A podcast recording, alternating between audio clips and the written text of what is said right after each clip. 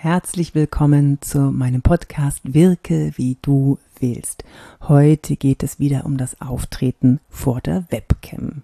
Hier zu wirken, wie wir wollen, das ist ganz, ganz einfach. Äh, man muss es nur wissen.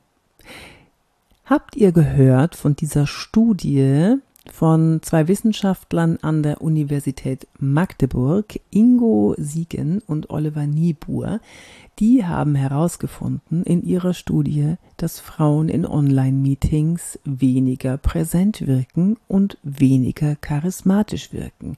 Sie wirken weniger emotional. Okay, manchmal ist es vielleicht auch ganz gut, nicht ganz so emotional zu wirken. Ach, lassen wir das.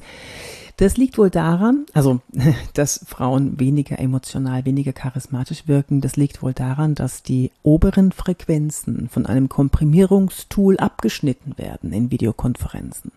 Die oberen Sequenzen werden abgeschnitten und weil Frauen per se höhere Stimmen haben, naturgemäß höhere Stimmen haben, werden die höheren Frequenzen auch hier abgeschnitten. Und das bedeutet, dass die nicht die gesamte Emotionalität rauskommen kann, es werden nicht so gut Stimmungen wahrgenommen und so weiter und so weiter. Hm, dagegen kann man natürlich einiges tun mit einem vernünftigen Mikrofon. Das wisst ihr, das habe ich euch schon erzählt, schon tausendmal gesagt und angefleht, dass ihr bitte ein Lavalier-Mikrofon, ein externes Mikrofon, ich verlinke euch auch eins hier in den Show Notes, ähm, dass ihr das bitte benutzt. Ja, also ihr habt es immer im gleichen Abstand von eurem Mund und da kann dieses Komprimierungstool nicht mehr viel machen. Also kauft euch das, das ist es wert. Ihr könnt auch ein ähnliches nehmen, aber das habe ich seit Monaten, seit 16, 17 Monaten und bin total happy damit. Und es hat mich durch alle, mittlerweile sind es glaube ich so 600 Trainings, die ich seit 16 Monaten gegeben habe, hat es mich durchgebracht und bei allen Vorträgen treu begleitet, bei allen Keynotes über den ganzen Erdball verteilt, treu begleitet und bis jetzt ist noch nie was passiert. Äh, das war gelogen. Ich habe ein neues gekauft, weil das andere, da habe ich einen Knick in das Kabel reingemacht. Ich Idiot. da ich, muss ich mir ein neues kaufen. Naja.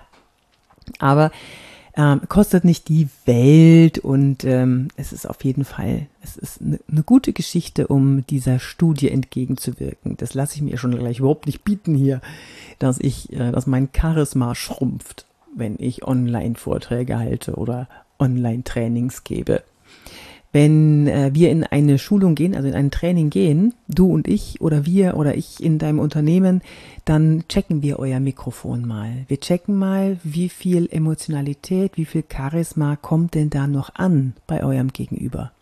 Und jetzt überlegt mal, wenn ihr präsentiert, dann zeigt ihr euch ja sowieso meistens nicht oder manchmal nicht. Das heißt, die Kamera ist dann sowieso entweder ausgeschaltet oder ihr seid nur ein kleines Ameisenbildchen irgendwo ähm, auf dem Monitor und die Präsentationsslides sind im Vordergrund. Ja, dann, gerade dann ist ein externes Mikrofon so wichtig, weil beim Film gilt ja Ton vor Bild. Ton vor Bild. Der Ton muss satt und klar sein. Dann seid ihr sehr, sehr nah an eurem Teilnehmer, an eurem Zuschauer dran und er hat viel, viel mehr Spaß, der Präsentation zu folgen. Ihr könnt viel leichter Emotionen transportieren. Ihr könnt mehr begeistern über ein externes Mikrofon als über dieses integrierte Mikrofon.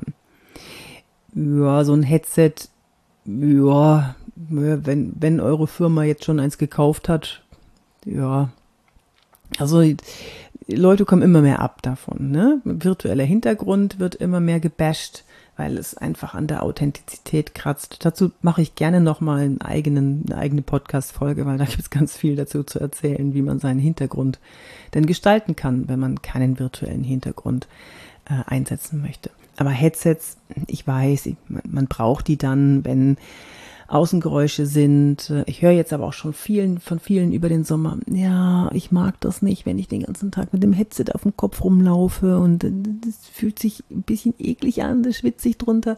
Oder die äh, sagen, ich mag das auch gar nicht sehen bei dem anderen.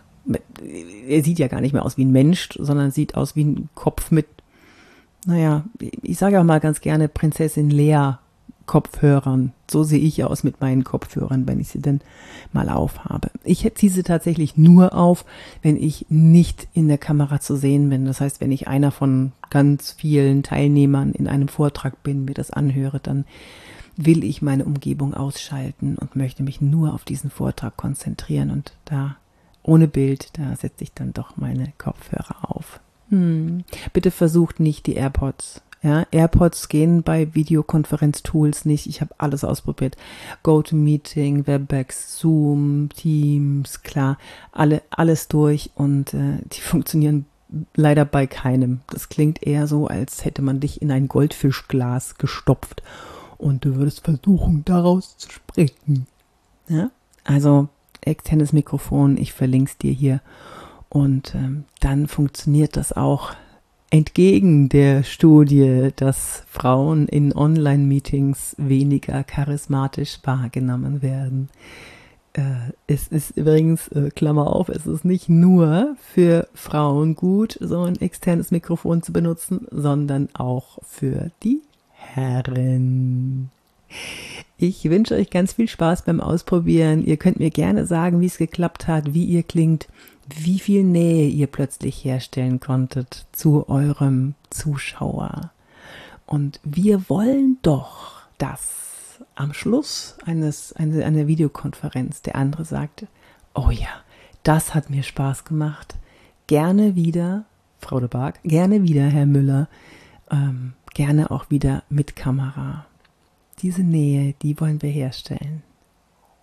Bis zum nächsten Mal eure Yvonne de Barg. Also ihr könnt natürlich gerne mich auf Instagram besuchen oder LinkedIn schreiben, gerne auf LinkedIn. Ach so, wem der Podcast gefällt, gerne auf LinkedIn eine Empfehlung schreiben, auf mein Profil gehen und ähm, da kann man eine Empfehlung, da würde ich mich total freuen. Ich habe da nämlich nur irgendwie so drei, vier und ähm, ja, ich, man, man guckt ja dann doch immer, ne? Wer, wer empfiehlt denn da was? Also gerne, ich würde mich freuen.